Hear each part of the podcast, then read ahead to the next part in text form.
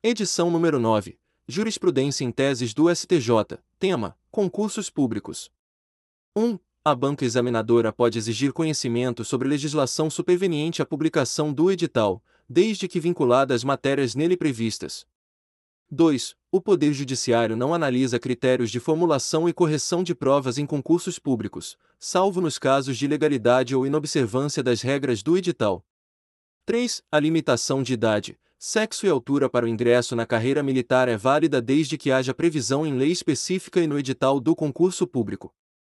4. Somente a lei pode estabelecer limites de idade nos concursos das Forças Armadas, sendo vedado, diante do princípio constitucional da reserva legal, que a lei faculte tal regulamentação a atos administrativos expedidos pela Marinha, Exército ou Aeronáutica. 5. A aferição do cumprimento do requisito de idade deve se dar no momento da posse no cargo público e não no momento da inscrição. 6. O edital é a lei do concurso e suas regras vinculam tanto a administração pública quanto os candidatos. 7. O portador de visão monocular tem direito de concorrer, em concurso público, às vagas reservadas aos deficientes. 8. A exigência de exame psicotécnico é legítima quando prevista em lei e no edital, a avaliação estiver pautada em critérios objetivos e o resultado for público e passível de recurso. 9. Constatada a ilegalidade do exame psicotécnico, o candidato deve ser submetido a nova avaliação, pautada por critérios objetivos e assegurada a ampla defesa. 10. A exigência de teste de aptidão física é legítima quando prevista em lei, guardar relação de pertinência com as atividades a serem desenvolvidas, estiver pautada em critérios objetivos e for passível de recurso. 11. É vedada a realização de novo teste de aptidão física em concurso público no caso de incapacidade temporária, salvo previsão expressa no edital. 12. É possível a realização de novo teste de aptidão física em concurso público no caso de gravidez, sem que isso caracterize violação do edital ou do princípio da isonomia.